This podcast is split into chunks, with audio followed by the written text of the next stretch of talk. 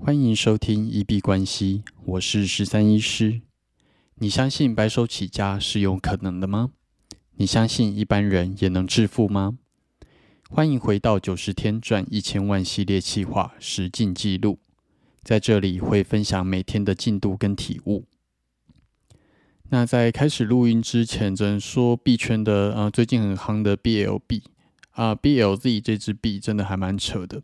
在刚刚开始录之前，它又喷了三十 percent 上去，只能说强势标的它就会持续的横强。那即使在前阵子币圈大幅度下杀的情况下，他们也能够很快的站回原本的价位，甚至再重新创新高。那昨天半夜就是花了一点时间研究了一下我自己手机 Samsung Note 10 Plus 的多重视窗功能。因为看到最新的呃，Samsung Galaxy Fold Five，那对于它的多重视窗可以一次就是上下荧幕都做不一样的事情，觉得还蛮心动的。那其实我印象中我的 Note 10 Plus 也有这样子的功能，但是一直找不太到。然后仔细去看，呃，原来是因为我在当初拿到这只手机的时候，我其实很不喜欢它的侧边栏。但是它的侧边栏其实就是这个多重视窗功能，它最主要的一个来源。把它的侧边栏拉出来之后，你就可以随时把你的手机切割成上下荧幕，然后上下荧幕就可以随时用拉的方式去开启不一样的应用程式。那因为我一开始就把这个功能关掉了，所以就导致说，呃，我一直没有善用我手机的多重视窗功能。那当然，可能也是因为以前没有这个需求啦。以前只会觉得说，上面在 key 东西的时候，下面可以播个 YouTube，好像是蛮爽的一件事情。但是就是蛮爽的，但是它并不是一个刚性需求，所以并没有一定要有这样子的功能。而且侧边栏常常在我就是要从侧边拉东西的时候会有误触的状况，所以对于我以前来说，这个功能它是弊大于利的。那直到昨天，我发现可以把这样子侧边栏放到一个我平常不会误触的位置。然后啊，因为我最近都是从 Trading View 去看我要下单的点位，然后但是会回到币安这里来手动下单。那每次都要在这样子两个城市之间切换来切换去，说实在真的蛮麻烦的。所以最近才会比较有多重视窗的需求。那我自己觉得。其实很多事情都是这样子，在你没有需求的时候，这个功能对你来说可能是弊大于利；但是在呃你有需求的时候，这个功能就会相对来说蛮重要的。那你有可能认为你本身身边的资源并没有办法达成这样子的条件，那殊不知其实只是你并没有好好去运用你身旁的资源。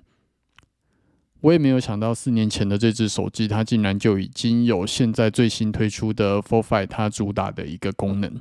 那这几天这样子用下来，是觉得蛮赞的啦。而且它也可以让我的手机在开车的时候，可以上面导航，下面播放 YouTube 这样子。所以也提醒大家，在就是寻求新的资源之前，可以先盘点自己身边所拥有的资源。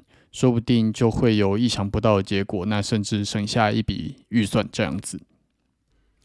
那今天创业的部分，呃，说实在就是在检视广告的成效。那广告成效说实在并没有到非常的好。稍微跟大家报告一下我在 FB 试投广告的结果。那我的贴文总共曝光次数是五千两百零三，那触及到了四千七百零四个人。但是这四千七百零四里面，真的有跟贴文互动的只有两百二十二个，所以互动率只有百分之五左右，是比我希望能够达成的百分之十低蛮多的。